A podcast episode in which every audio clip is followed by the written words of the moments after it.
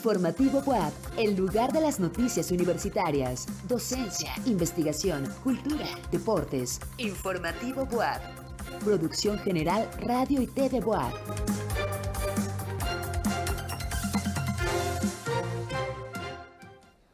Muy buenas noches. Gracias por acompañarnos en Informativo WAP. Hoy lunes 30 de enero, les saluda con afecto José Carlos Bernal con la información más importante de este día en nuestra universidad.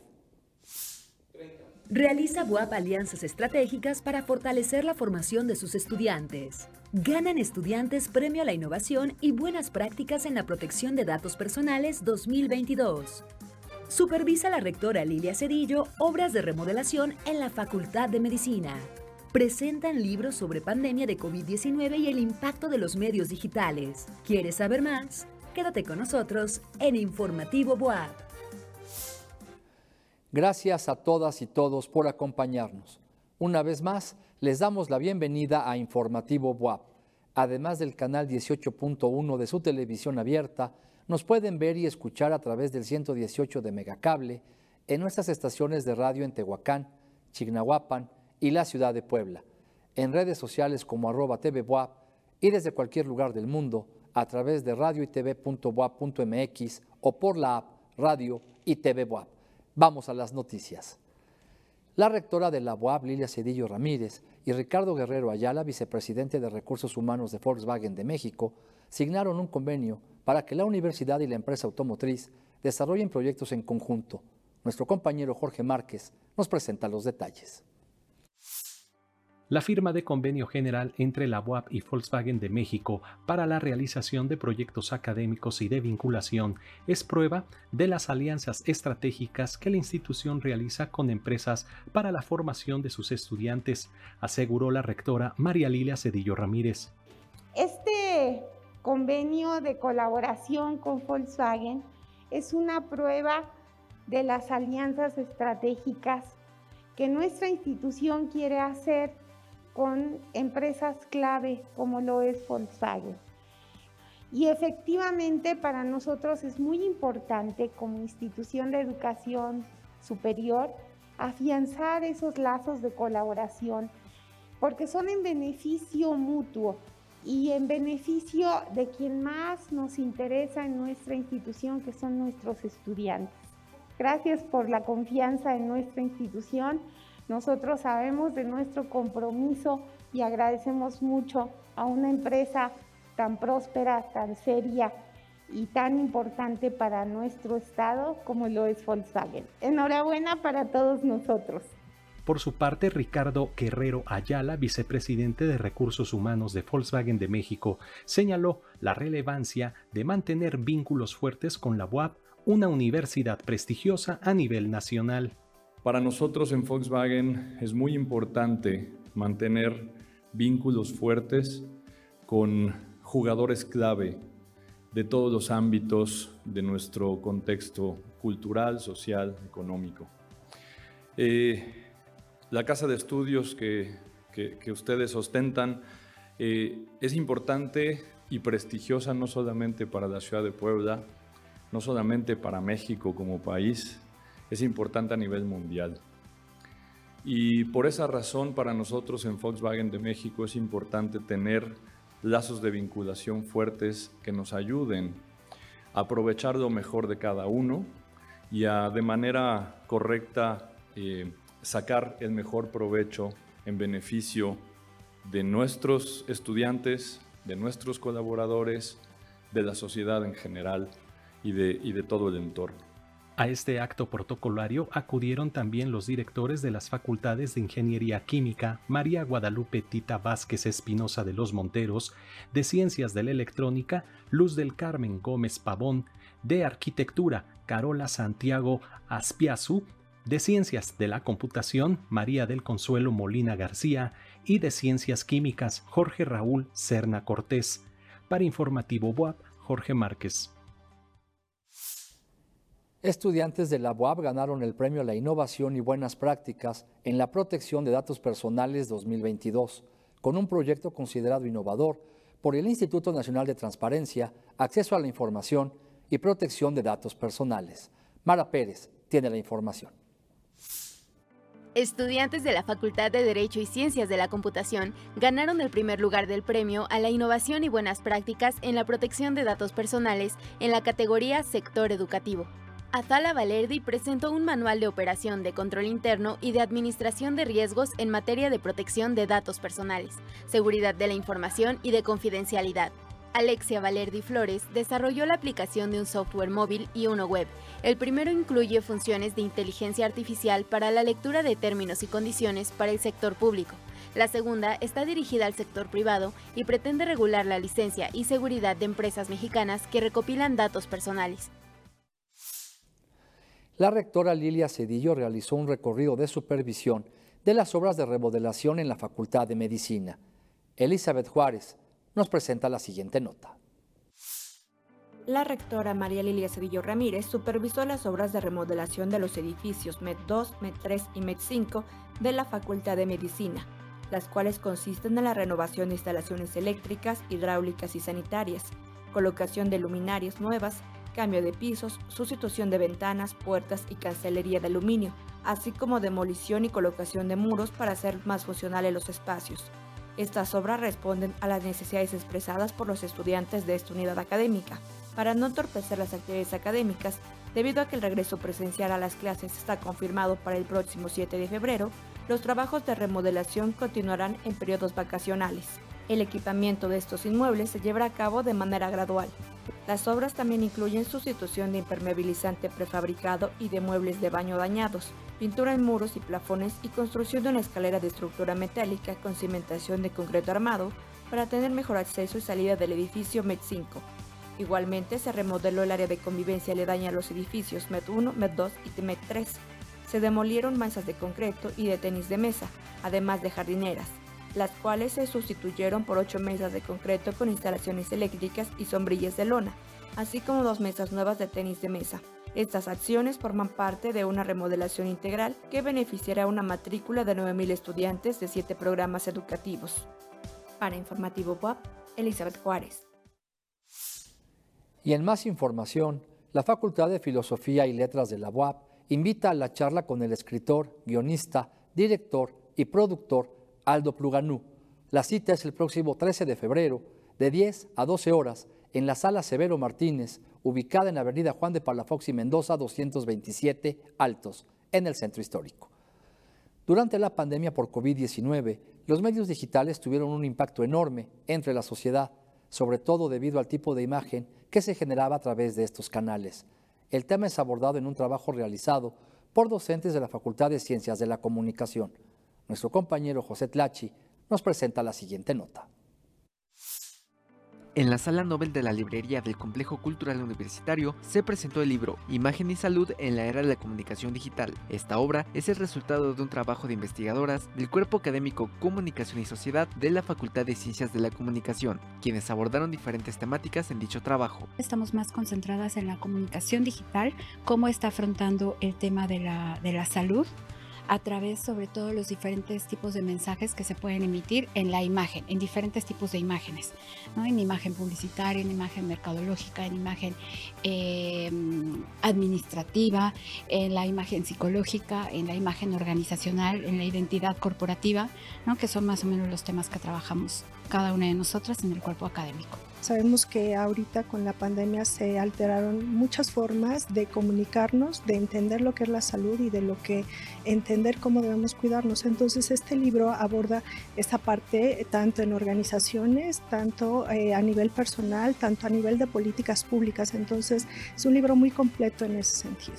El libro reflexiona sobre el sentido de la imagen como una poderosa herramienta de información y que propicia la creación de nuevas configuraciones del mundo a partir de la pandemia. En mi caso, me referí específicamente a lo que las organizaciones durante esta pandemia hicieron para cuidar eh, a sus empleados. Entonces, cómo ellos eh, captan los mensajes a partir de lo que la empresa o la organización emite ¿sí? Para que ellos sepan cómo cuidarse, qué es lo que no deben o qué deben hacer para entrar a la organización y por supuesto salir de ella para cuidar a sus familias. Ver qué teóricos nos, nos involucran y qué categorías para estos análisis y qué está pasando, tanto las oportunidades como el momento de conflicto que hay con esta cuestión de las selfies en relación con nuestra imagen corporal. Entonces yo lo explico bajo la teoría del interaccionismo simbólico porque son todas estas relaciones simbólicas y de significación que hacemos respecto a nuestras propias imágenes. Mi participación tiene que ver con cómo ha sido el tratamiento a través de lo digital del género, que ha dado muchísima producción en, las redes, eh, activismo, movimientos sociales, eh, y eso tiene mm, varias direcciones. El libro Imagen y Salud en la Era de la Comunicación Digital se encuentra disponible en la librería del Complejo Cultural Universitario, en Cámara Jonathan Reyes. Para Informativo WAP, José Tlachi. En 1975 se solicitó la patente de uno de los juguetes más vendidos de todos los tiempos y se cree que al menos una de cada siete personas ha intentado resolverlo. Estamos hablando del cubo Rubik. Daniela Silva con la información. Inventado en 1974 por el escultor y profesor de arquitectura húngaro Erno Rubik, que el 30 de enero de 1975 solicitó la patente por un dispositivo inicialmente llamado cubo mágico. Técnicamente, su nombre es rompecabezas tridimensional de forma cúbica, pero todo el mundo lo conoce como cubo Rubik. Está compuesto de 26 piezas móviles y con 6 caras de distinto color. Al ser uno de los juguetes más vendidos del mundo, se cree que al menos una de cada 7 personas ha intentado resolverlo. Y es que el cubo Rubik ha vendido más de 350 millones de unidades. Al ser un rompecabezas, el armarlo desarrolla varias funciones en nuestro cerebro, entre ellas la creatividad y la capacidad de solucionar problemas. Ayuda a adquirir conceptos de habilidades matemáticas, al aprender posibilidades de resolución.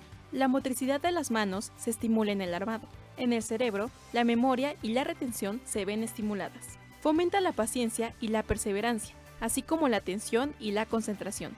De igual manera que fomenta la ejecución de estrategias. Y como dato curioso, se estima que existen más de 43 trillones de configuraciones posibles para resolverlo. Actualmente, Ernest Rubik tiene 78 años y respecto a su cubo, ha dicho que es muy satisfactorio ver cómo las generaciones sucesivas hayan aceptado el desafío.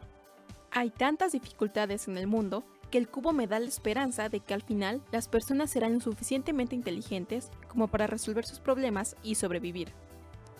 Para Informativo WAP, Daniela Silva. Y este lunes el poeta y escritor Miguel Maldonado nos presenta un comentario acerca del recordado poeta, narrador y ensayista José Emilio Pacheco. Adelante, Miguel. Bienvenido. Estimado José Carlos, te saludo. El pasado 26 de enero cumplió nueve años de haber fallecido el poeta mexicano José Emilio Pacheco, uno de los poetas más reconocidos en lengua española.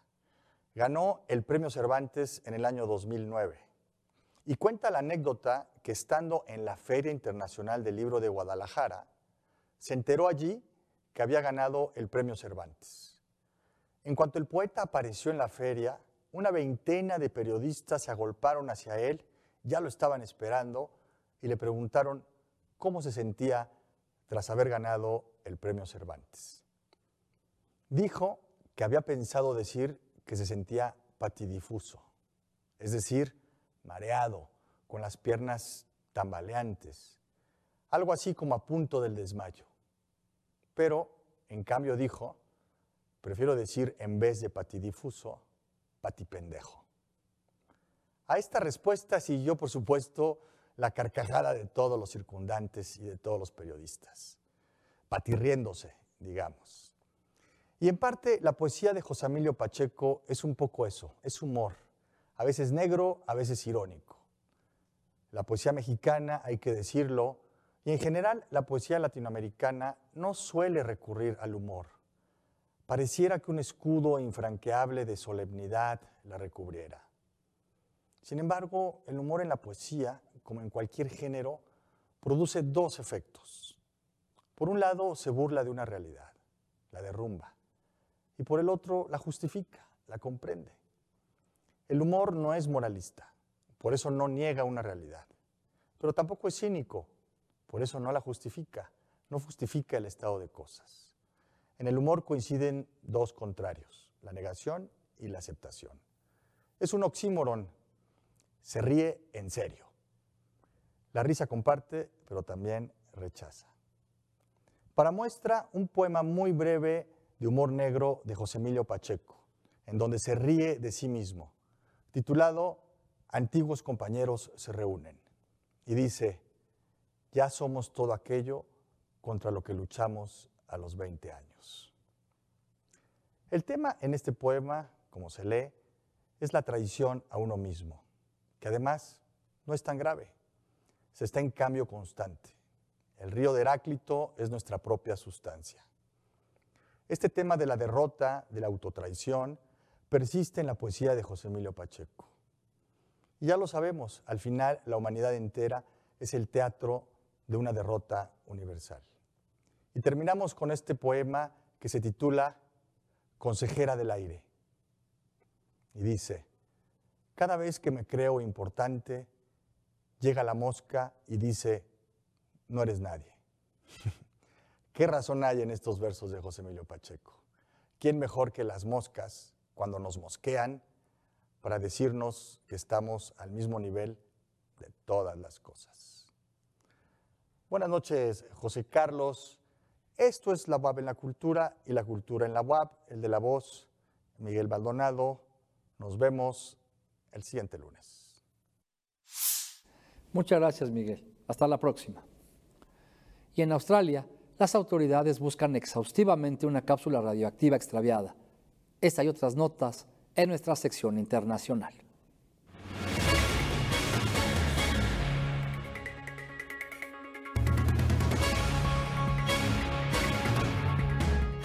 En Australia sigue la exhaustiva búsqueda de una cápsula radioactiva, la cual fue extraviada por el gigante minero Río Tinto al caer de un camión a lo largo de un tramo de 1.400 kilómetros. Las autoridades han pedido a los ciudadanos permanecer a una distancia mínima de 5 metros del cilindro macizo de color plateado de solo 8 por 6 milímetros, pero con suficiente cesio 137 como para causar una enfermedad aguda por radiación. A pesar de que las autoridades han recorrido puntos claves de la carretera, la cápsula aún no ha sido encontrada. En Argentina, el canciller alemán Olaf Scholz se reunió con el presidente argentino Alberto Fernández en Buenos Aires, donde ambos afirmaron la importancia de concluir el acuerdo entre la Unión Europea y el Mercosur. El acuerdo comercial integra a países como Argentina, Brasil, Paraguay y Uruguay el cual se selló en 2019 luego de 20 años de negociaciones, pero aún no ha sido ratificado, siendo objetivo de fuertes críticas. El propósito de ambos presidentes es alcanzar una conclusión rápida para los convenios y cerrar el acuerdo. En Pakistán ocurrió una explosión donde decenas de personas murieron y más de un centenar resultaron heridas en el interior de una mezquita dentro del cuartel general de la policía de Peshawar. La mayoría de las víctimas eran agentes que se encontraban en una plegaria, a la que habitualmente asisten entre 300 y 400 oficiales. El cuartel general de la policía de Peshawar es una de las zonas mejor vigiladas de la ciudad y también alberga las sedes de las diferentes agencias de inteligencia. Las autoridades pakistaníes decretaron alerta máxima en todo el país.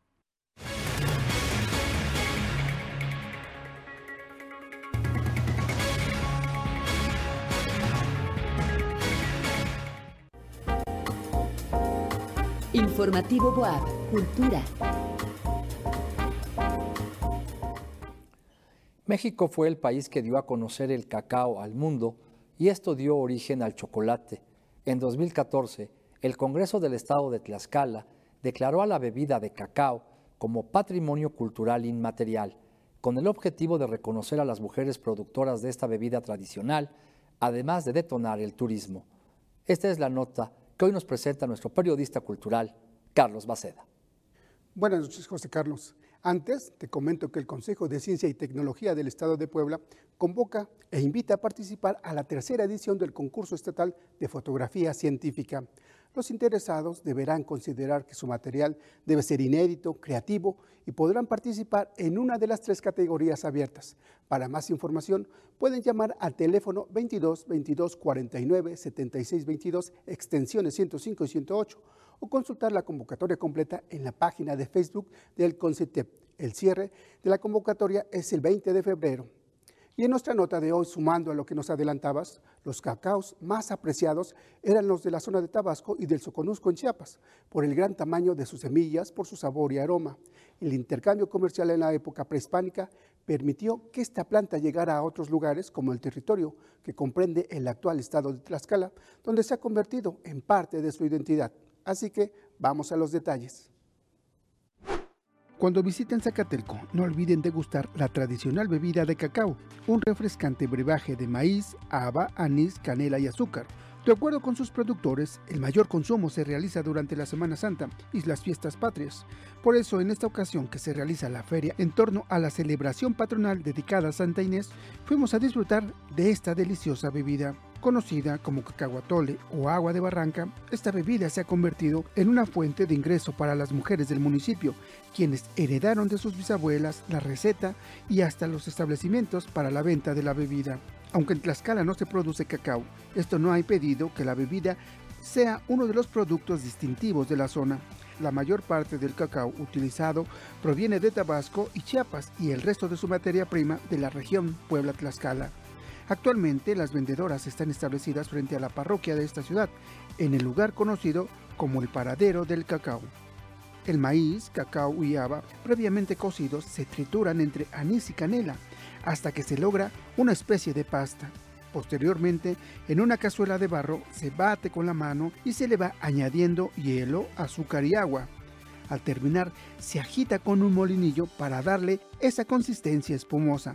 La bebida de aspecto marrón con aroma a chocolate y anís es servida en vasijas artesanales. Las jícaras, como también se les conoce a estos objetos, tienen su origen en la región de Zúcar de Matamoros, Puebla. En la época prehispánica, gracias a las rutas comerciales, llegó a este territorio. Los pobladores actuales dicen que aquí se ofrecía a Gilonen, diosa del maíz, cuando se levantaba la cosecha y los indios con un ritual le agradecían en su templo, ubicado en donde hoy está la iglesia de Zacatelco. En el periodo virreinal ya se utilizaba el cajete o jícaras para el cacao, agregan. Zacatelco está muy cerca de la ciudad de Puebla, así que no esperes más y aprovecha cualquier momento para ir a disfrutar de esta deliciosa y refrescante bebida. Para Informativo WAP, Carlos Maceda. Informativo WAP, Deportes. Y este lunes el coach Moro nos presenta una entrevista con el entrenador de Jabalina, quien está en búsqueda de nuevos talentos para esta disciplina deportiva. Vamos contigo, coach. Buenas y deportivas noches, José Carlos. Así es. Antes les comento que en el marco de los festejos del Día del Amor y la Amistad, que se celebrará el próximo 13 de febrero a partir de las 10 horas en el estacionamiento de la Arena WAP, la Coordinación General de Atención a, los Universitarios y Deportes WAP invitan a participar en la gran carrera de botargas y carrera de disfraces que se realizará a las 12 horas en el, en el estadio de béisbol. Pueden obtener más información al teléfono 2222 29 5500 con extensión 7108. Participa y diviértete sanamente. Ahora sí, vamos con la información de nuestro compañero Rodrigo Sánchez, quien charló con el coach Gonzalo Sánchez, entrenador de jabalina. Vamos a la nota.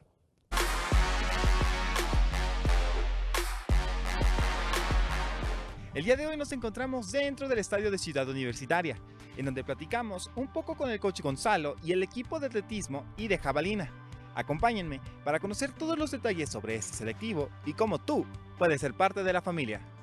El coach Gonzalo es el encargado de formar y entrenar al selectivo de jabalina dentro de la UAP y su dedicación ha hecho de sus estudiantes deportistas de muy alto nivel.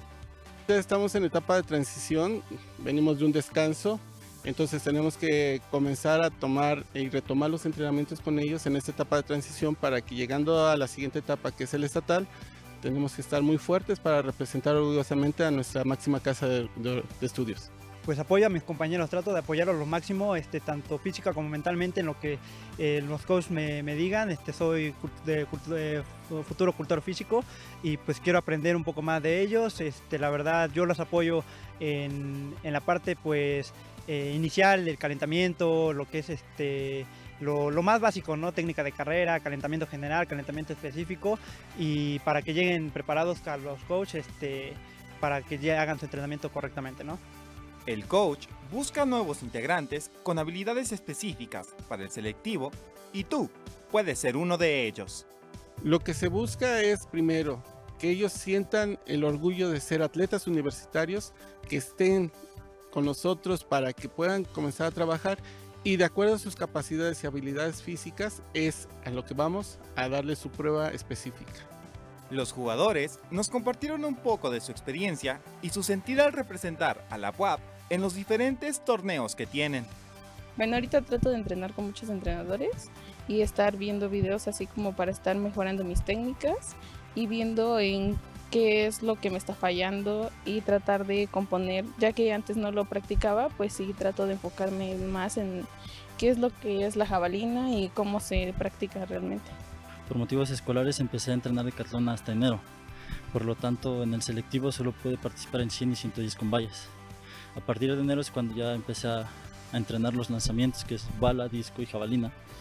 Y mi objetivo pues es a partir de marzo empezar mi temporada de jabalina y de decatlón, por consecuencia. Y aquí en la universidad logré clasificar el año pasado en ambos relevos, 4 por 100 varonil y 4 por, 4 por 400 mixto, a Universidad Nacional. Ambos quedamos en el top 10 y fue a partir del semestre anterior que decidí irme a Decathlon y por consecuencia una de las 10 pruebas es jabalina. Que la UAP me apoye y que me abra las puertas, que me dé uniformes, que en los regionales me dé comida, me dé traslado, es muy gratificante. El coach Gonzalo invita a las y los estudiantes interesados en atletismo y jabalina estar al pendiente de la página para tener toda la información al día. En esta parte de la difusión del atletismo todo se encuentra en la página www.dedicufi.wap. Ahí pueden encontrar todas redes sociales de, Deportes WAP, ahí está todo y en las oficinas les dan toda la información para que puedan acudir con nosotros o venir directamente aquí al Estadio Olímpico Universitario y aquí los coaches los esperamos para darles toda la información y recibir a todos con los brazos abiertos. Todos son bienvenidos. Así que ya lo saben, toda la información en todas nuestras redes sociales de la universidad. Y así, tú podrás ser parte de la manada de lobos. Con imágenes de Humberto Cuenca para Informativo WAP, Rodrigo Sánchez. Aquí en el equipo de atletismo, todos los chicos son bienvenidos porque Atletismo Lobos WAP somos una gran familia. Somos la familia universitaria, somos orgullosamente WAP.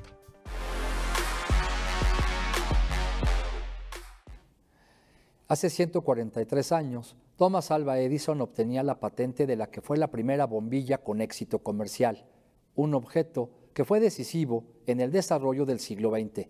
Daniela Silva nos tiene los detalles. Es sin duda uno de los inventos más importantes de la historia de la humanidad. La generalización de la bombilla transformó nuestro mundo. Cambió radicalmente los hábitos al llevar la luz, allí donde antes se dependía del sol, dándonos el control de los ciclos diarios.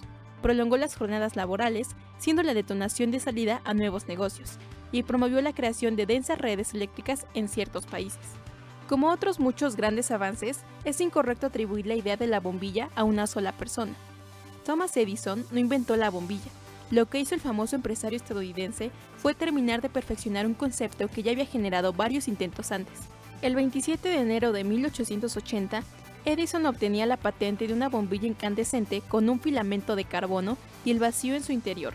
Con sus 40 horas de duración, fue la primera bombilla comercialmente viable. Se centraron en optimizar el filamento. Comenzaron probando con carbono, luego con platino y después con carbono nuevamente. La huella de Edison puede verse hoy en día en los innumerables campos en los que influyó, desde el cine hasta la fluoroscopía o las bacterias. No hay rincón de la innovación tecnológica que no haya tocado y durante su vida obtuvo 1093 patentes a su nombre tan solo en Estados Unidos. Thomas Alva Edison participó en la invención de dispositivos revolucionarios tales como la cámara de cine, el micrófono y el fonógrafo, pero ninguno ha sido más famoso que sus mejoras de la bombilla, que llevó la luz a todos los hogares del mundo. Para Informativo Web, Daniela Silva. Es así como llegamos al final de Informativo WAP. Recuerden que tenemos una cita para vernos y escucharnos mañana a las 8 de la noche con nuestra compañera Coco Guerra. Gracias a Radio WAP Chignahuapan, Tehuacán y a Radio WAP en Puebla Capital. Y gracias también si nos acompañó a través de las redes sociales de nuestra institución. Siga con la programación de Radio y TV WAP, cuídese mucho y por favor, use cubrebocas.